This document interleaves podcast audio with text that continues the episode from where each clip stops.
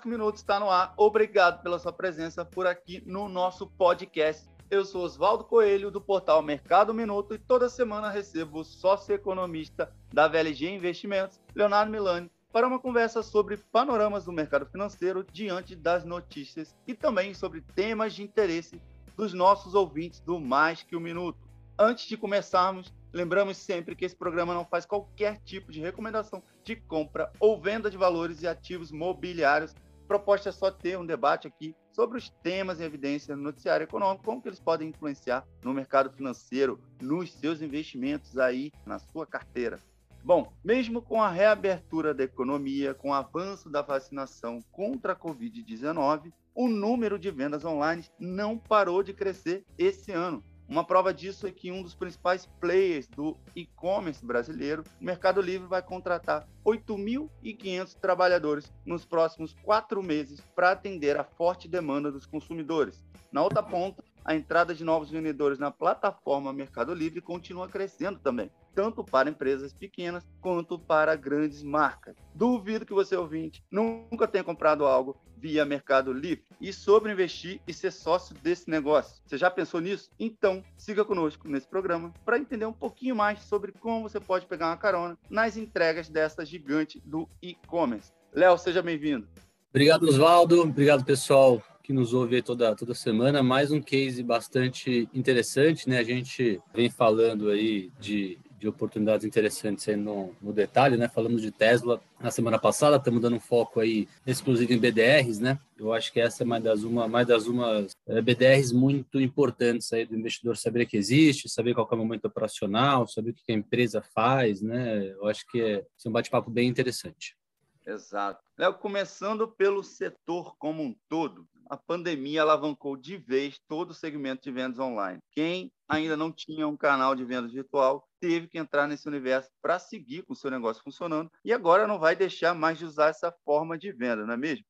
Exatamente. É, os dados estão é, aí para não deixar a gente mentir a respeito. Né? O Brasil, de, de 2019 para cá, a penetração do comércio eletrônico, né, de tudo que é vendido, 6% era vendido via comércio eletrônico lá em 2019, acabou de ir para 10%, né, então quase dobrou dois anos a participação do comércio eletrônico aqui no Brasil, né, e isso ainda é bastante aquém países mais desenvolvidos ou outros emergentes, né, a gente pega o caso da China, né, falando de outros emergentes, estamos falando de 50%, Oswaldo, de todas as vendas é, serem feitas de maneira online, e Estados Unidos e Europa, ao redor de 30% de todas as vendas são feitas de maneira online, né, então o Brasil ainda ainda com 10% bem abaixo, né, apesar de ter quase dobrado, como a gente mencionou, de dois anos para cá. E aparentemente o Covid, como você mencionou, né, a pandemia, acabou acelerando um processo que não tem volta, né? Acabou acelerando um processo que é que é inevitável, né? A gente vai falar um pouquinho mais para frente sobre isso, né, dando alguns números e detalhes, mas me parece que as pessoas se conscientizaram de que, puta, não vale a pena, boa parte das coisas não vale a pena sair de casa, né? A grande verdade é essa. Você pega um Mercado Livre que praticamente não cobra frete da gente, né? Ou você acaba fazendo mais de duas, três compras por mês, né? Esse frete, esse frete acaba sendo isentado, a coisa se torna mais interessante ainda, né?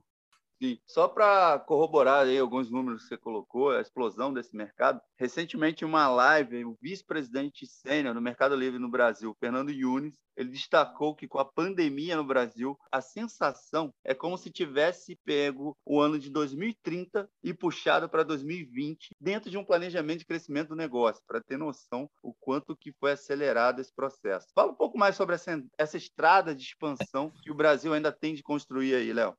Então, a gente já, teve, já, já vinha de uma base forte, né? Lá em 2020, muito por conta da pandemia, as vendas primeiro e segundo trimestre já haviam acelerado, né? As vendas online, Mercado Livre e outros varejistas que têm a prioridade de venda online, né? E como se não bastasse, agora no segundo trimestre, né? O Mercado Livre divulgou agora em agosto, mostrou que mais uma vez o faturamento dobrou na comparação ano contra ano, né? Então, o faturamento do Mercado Livre, 1 bi e 700, né? 1 bilhão e 700 milhões de dólares, isso é o dobro do que ele, Mercado Livre, faturou lá no segundo tri durante 2020, que de novo volto a repetir, já não tinha sido um, um trimestre fraco, né, por conta é, dessa aceleração da penetração online é, de vendas online por conta da pandemia. Então, não é à toa que ele está falando isso, né? Outros membros do board da empresa e da diretoria é, já vêm se manifestando nesse sentido, né? Só para ilustrar um pouco mais, dois centros de distribuição vão ficar prontos esse ano no Nordeste, onde o Mercado Livre é, ainda tem, tem menos penetração, né? Quando a gente chegar para falar da, da logística, né? Para juntar com esse ponto dos dois centros de distribuições é, novos, da aceleração aí de crescimento de vendas por conta da digitalização ainda maior das vendas, né? Vai ficar muito claro que uma das maiores vantagens competitivas aqui, de fato, é, é a logística. A gente ousa dizer aqui na VLG para os clientes, né, que dificilmente vai ter uma empresa, uma logística tão parruda quanto o Mercado Livre, né? Se tratando de Brasil e de América Latina, que é onde ele está concentrado, né, faz uma tremenda diferença, né? Você ter uma logística bem desenvolvida. Eu ia te perguntar justamente é, sobre a vantagem competitiva que a empresa tem hoje aqui no Brasil diante de tanta concorrência. Você já deu uma palhinha, então vamos aprofundar um pouquinho mais. Fala sobre que tipo de vantagem que ela tem aqui dentro do Brasil. A parte da logística é bem impressionante, né? No segundo trimestre, junto com, a divulgação dos principais números da empresa, né? Ela divulgou a quantidade de vendas feita em menos de 48 horas, né? Inacreditáveis, 77% de tudo que é vendido no Mercado Livre é entregue em menos de duas horas, menos de duas horas, em menos de dois dias, em menos de 48 horas, nos países em que ela, em que ela atua, né? No Brasil, 86% das vendas é feita é, em menos de é, 48 horas, em menos de dois dias, né? Que é um número bem inacreditável, né? Quando a gente pensa, né? Parar para pensar quão ruim é a nossa matriz é, de infra, né? Principalmente se a gente pensa em, em norte nordeste, né? Centro-oeste, norte nordeste, e mesmo no interior, aqui de, de, em cidades, né, no sul e no sudeste, a gente ainda tem uma malha bem, bem precária e esse número, né, esse 77% de todos, todos os itens foram vendidos e entregues em menos de dois dias, foi um aumento de 28 pontos percentuais, Oswaldo, na comparação no contra-ano.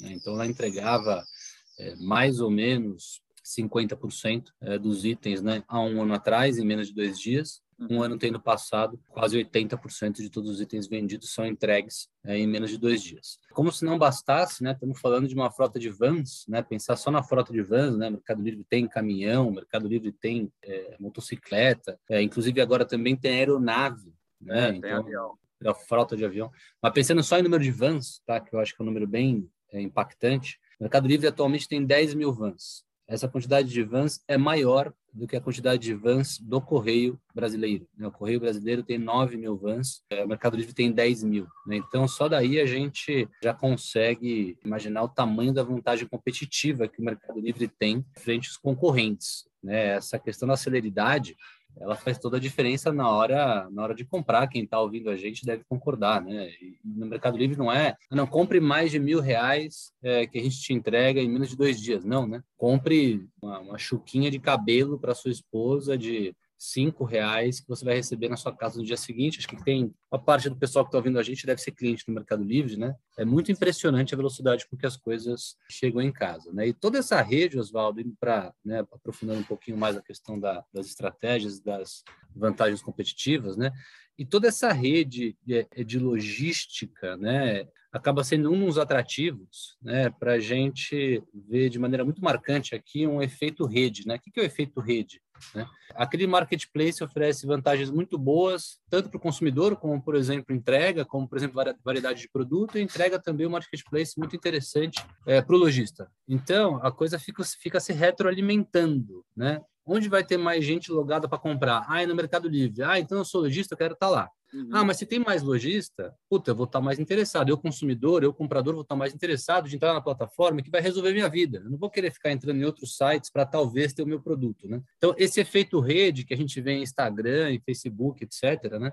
Acontece muito no Mercado Livre. Então, o uhum. Mercado Livre consegue é, se aproveitar desse efeito rede por conseguir ter mais poder de barganha é, junto aos, uh, aos vendedores acaba cobrando mais por isso, né, do lojista, de quem está usando lá o marketplace dele. E como se não bastasse, consegue o que eu acho que ainda é, tem muito fruto, né, para gerar. E a gente já vai dar alguns dados da comparação de crescimento no contra-ano desse setor é, financeiro, né? Imagina que lá dentro do Mercado Livre tem um mini banco, né? É um mercado pago. E esse mercado pago, Oswaldo, ele aproveita essa essa rede gigantesca, né, esse marketplace gigantesco de lojistas e compradores, para oferecer serviço é, financeiro né, para uma população, população da América Latina, é total, totalmente não, mas é bastante desbancarizada. Né? Tem bastante gente que ainda é totalmente desbancarizada ou parcialmente desbancarizada. Né? Os dados do Brasil, especificamente, mostram que 25% da população não tem conta em banco, não tem conta em banco. Na América Latina, né, esse número deve ser alto, né, deve ser alto também. 25% já é altíssimo, né, quase um terço da população sem conta em banco. 25% é alto e imagino que nos outros países da América Latina também seja na mesma linha. Né? Então, você consegue antecipar um recebível para o lojista sem depender do banco. Então,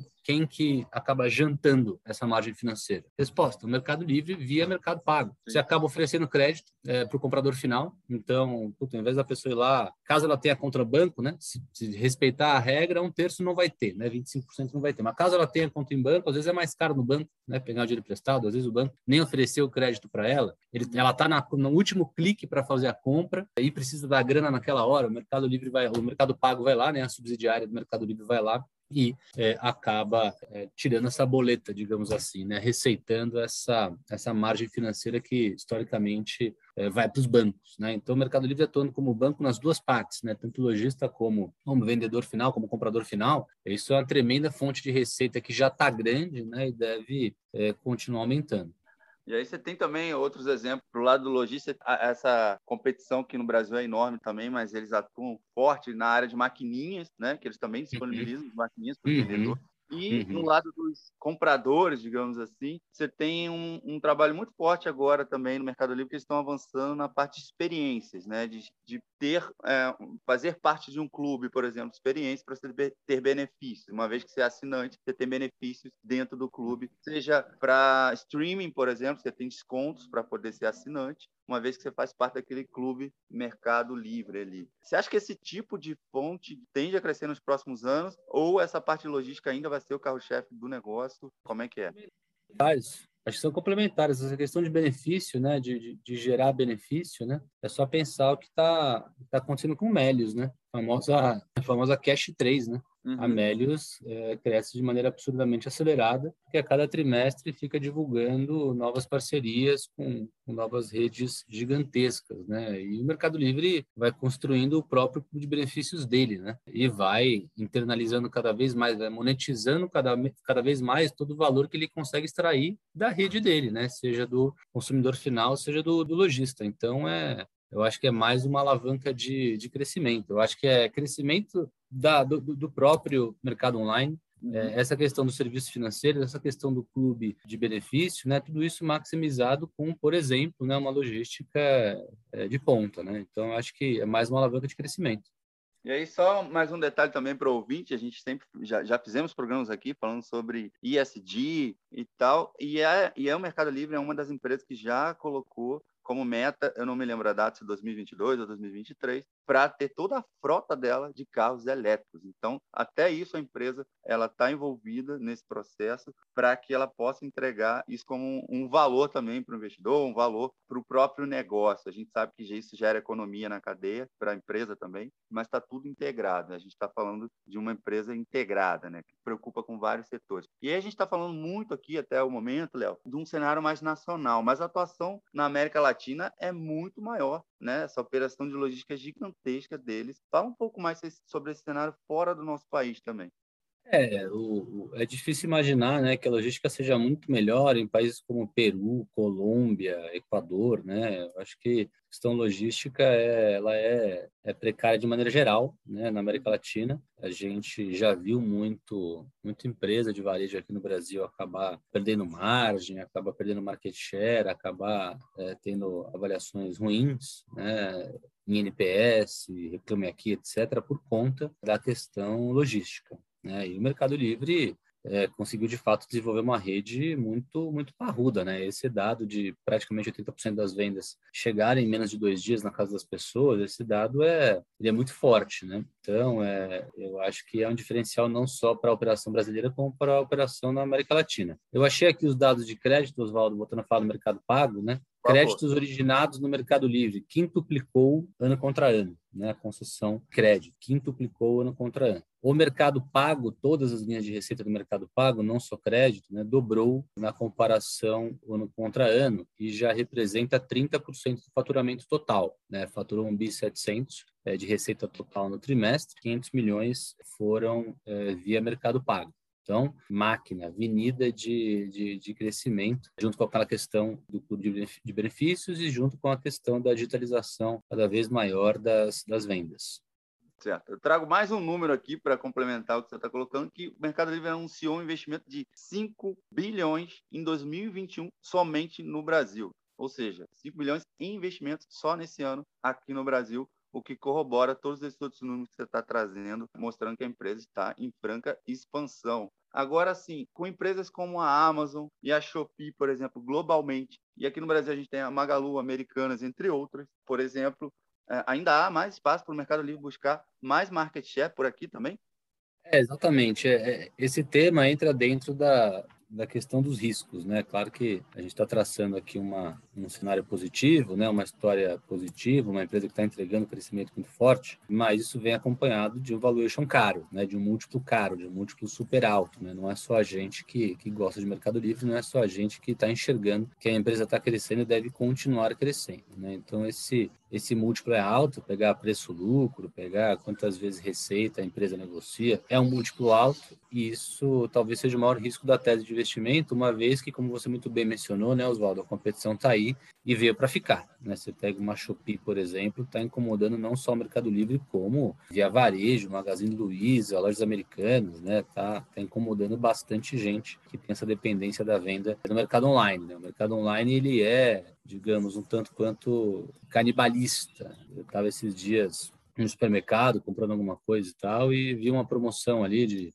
de uma garrafa de uísque e falei, bom, Vou fazer o teste aqui, né, para ver se realmente é verdade o que dizem de, de valer a pena comprar em casa, tal, não sei o quê. E mesmo estando na promoção, mesmo sendo um uísque é, caro e tava, já estava na promoção num preço muito bom na loja física, no supermercado, eu entrei na internet e estava uns 10, 15% mais barato. Então, é, as vendas online têm menos margem do que a venda presencial. Né? A venda presencial ela oferece uma experiência diferente, a estrutura de custos ela é mais cara, né? uma série de motivos para justificar as vendas né, serem é, num valor maior, serem mais caras né, do que as vendas online. Então, tem, tem essa questão aí de, sim, Oswaldo, você está correto, né? a competição veio para ficar, as margens na venda online são mais apertadas e eu acho que esse é o principal ponto para ser acompanhado, né? porque o valuation não é barato, né? o múltiplo não é baixo, o múltiplo é caro, então o Mercado Livre tem que continuar entregando né, para justificar negociar no múltiplo, múltiplo tão alto.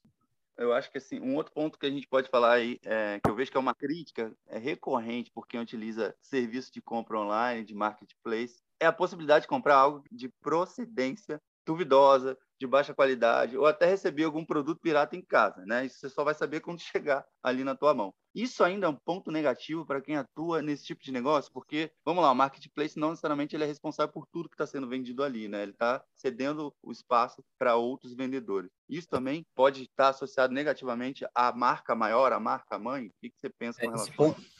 Esse ponto é ótimo, é algo que o Mercado Livre se preocupa muito e é algo super restritivo, é algo que é acompanhado na unha lá dentro, tá, Oswaldo? Inclusive, eles criaram né, esse sistema, se não me engano, foram eles que criaram, eu não lembro de nenhuma outra varejista alguns anos atrás, né, fazer esse, é, atuar desse, dessa maneira, né, que é aquela maneira do Airbnb de autoavaliação, né, o Airbnb tem isso, alguns outros é, marketplaces têm isso também. Então, é o comprador avaliando o lojista e o Mercado Livre se comprometendo a reembolsar o comprador caso alguma coisa dê errado, porque ela, Mercado Livre, teoricamente foi lá e avaliou aquele lojista na pinta, na unha, né? exatamente para não perder credibilidade. Se não me engano, a Enjoei, por exemplo, né? teve, teve problema recente com isso, né? e tá aí o preço da ação desabando, né? para quem tiver curiosidade depois, em Ju 3, né? para quem tiver curiosidade depois de ver o que aconteceu com o comportamento da ação, um dos motivos é exatamente esse, né? A quantidade de coisa pirata, coisa quebrada, coisa em mau estado, dizia que era novo e não era, né? O Mercado Livre concentra uma maior parte das vendas de coisas novas, né? As coisas usadas talvez deem um pouco mais de dor de cabeça, mas mesmo os lojistas que vendem coisas novas no Mercado Livre, eles são avaliados de cabo a rabo, e não sei se alguém aqui, acho que o pessoal que está ouvindo a gente já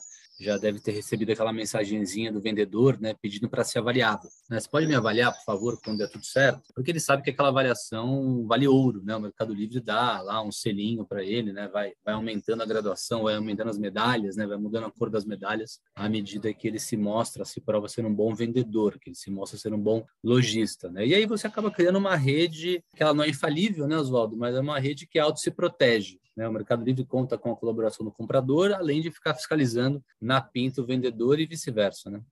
É, eu não sei, me corrija se eu estiver errado, mas se eu não me engano também, eu acho que o Mercado Livre é um dos poucos marketplaces desse que ele também abre o canal dele para os concorrentes. Ele coloca lá outras grandes marcas também vendem via Mercado Livre. A gente falou aqui de Magalu, a gente falou de Americano. Essas outras grandes marcas também fazem propaganda e fazem anúncio dentro do Mercado Livre para vender produtos lá. O que não é, o que não acontece o oposto, né? Essas outras marcas não divulgam produtos via do Mercado Livre dentro delas. Então, isso também é um diferencial no caso do Mercado Livre, que as grandes marcas estão vendo que, puta, é melhor não deixar de vender, né? Dado que estão comprando em outro lugar, né? Eu quero estar tá lá também para aparecer, né? Para share of mind, né? Para não deixar esquecer de que eu exista e o lojista do bairro acabar não, não roubando uma market share. Então, sim, acontece. São as grandes empresas se defendendo através da maior empresa, né? Por mais intuitivo que pareça, né? São as grandes empresas se defendendo através da, da maior concorrente, né?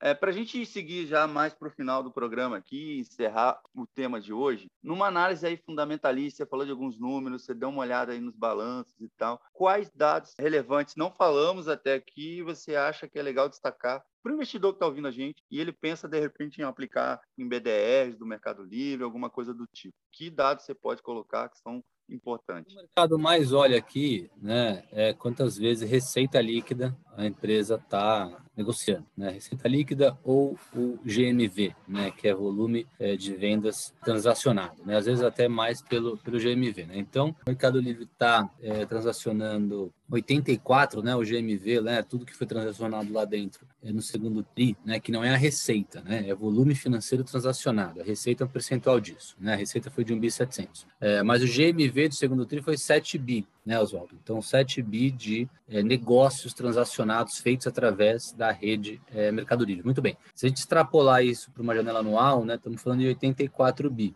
A empresa está valendo atualmente 97 bi, está valendo quase 100 bi. Né? Então, é, 97 dividido por 84 dá 1,2 vezes GMV, né? o valor de mercado 20% maior do que o GMV da empresa. Né? Você pega a Magazine Luiza, por exemplo, negocia entre duas a duas vezes e meia. Né? Então, por incrível que pareça, uma Magazine Luiza mais cara é, do mercado do que o Mercado Livre. Uma Via Varejo, por exemplo, Via Varejo está mais barata. Via Varejo está negociando quase abaixo de uma vez é, GMV. Então, o Mercado Livre está no meio do caminho aí. Não é tão caro quanto o Magazine Luiza e não é tão barato quanto Via Varejo, é que são talvez os pares mais comparáveis aí que a gente conhece. De novo, não é um papel barato, mesmo sendo menos caro, né, vamos colocar assim, do que do que Magazine Luiza. 1.2 é vezes GMV não é barato, mas caso continue entregando esse crescimento gigantesco que está entregando, provavelmente o papel, né, a BDR, vai dar alegria aí para os investidores. Então tá, Léo, eu queria te agradecer por mais esse bate-papo e falar que na próxima semana estaremos juntos novamente. Tchau, Oswaldo, eu que agradeço. Um abraço para você, um abraço para o pessoal que acompanha a gente. E para você, ouvinte, um muito obrigado por seguir até aqui. Compartilhe esse podcast com os amigos para que o maior número possível de investidores tenha acesso a esse conteúdo também. E para seguir bem informado sobre o noticiário financeiro, acompanhe o site mercadominuto.com.br e siga as redes sociais pelo arroba Mercado 1 Minuto. Até a próxima semana. Tchau, tchau.